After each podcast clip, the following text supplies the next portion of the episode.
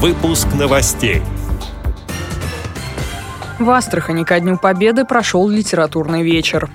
В Крыму незрячие и слабовидящие дети показали спектакль о том, как рождается музыка. Российские дзюдоисты завоевали золотую, серебряную и четыре бронзовых медали Кубка мира. Японский дизайнер разработал универсальный шрифт для людей с инвалидностью по зрению и без. Далее об этом подробнее в студии Дарья Ефремова. Здравствуйте. В Астраханской библиотеке-центре социокультурной реабилитации инвалидов по зрению прошел литературный вечер «Война, война, святая проза». Были зачитаны отрывки из произведений Даниила Гранина, Бориса Васильева, Константина Симонова. Прозвучали стихи «Бабий Яр» Мусы Джалиля и «Победа» Василия Лебедева-Кумача и песни военных лет в исполнении читателей библиотеки. Прошла викторина на военную тему. В заключении праздничной встречи Валерий Григорьевич Масютин, ветеран Великой Отечественной войны, прочитал стихотворение «Шел молодой боец».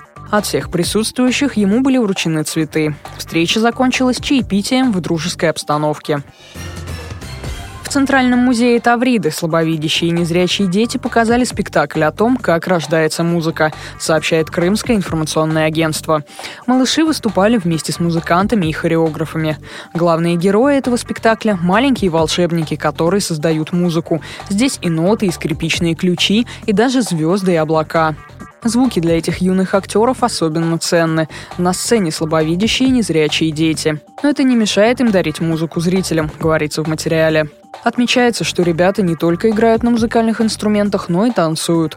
На подготовку спектакля ушло всего два месяца. Но за этот короткий промежуток времени маленькие артисты успели подружиться со своими творческими наставниками. Проект создан профессионалами сферы культуры при поддержке Фонда «Детям Крыма» и Всероссийского конкурса молодежных проектов. Турецком городе Анталья прошел этап Кубка мира по дзюдо спорта слепых. В соревнованиях приняли участие более 100 спортсменов из 28 стран. Медали разыгрывались в семи весовых категориях среди мужчин и шести среди женщин. Среди россиян золото в весовой категории 70 килограммов взяла Ольга Забродская, которая представляет Москву и Ульяновскую область. Обладательницей бронзовой награды стала представительница Ханты-Мансийского автономного округа Ольга Позднышева в весовой категории до 62 килограмм.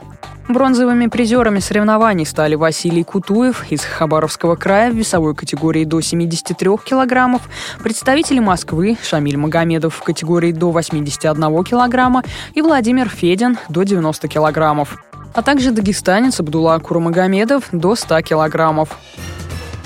Японский дизайнер создал шрифт, который позволит не дублировать надписи рельефно-точечным способом.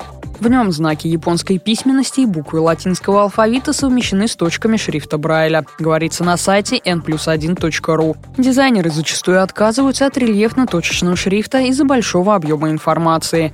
По мнению создателя Касуки Такахаши, такая задумка не только облегчит адаптацию объявлений для слабовидящих, но и познакомит с Брайлем зрячих людей.